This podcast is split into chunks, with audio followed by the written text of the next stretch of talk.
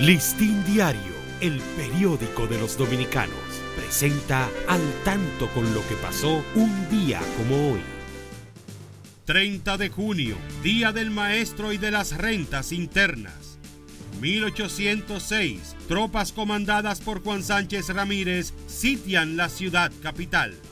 1909, nace en Río Verde, La Vega, Juan Bosch, escritor, político, presidente de la República en 1962, fundador de los partidos Revolucionario Dominicano, PRD, y de la Liberación Dominicana, PLD.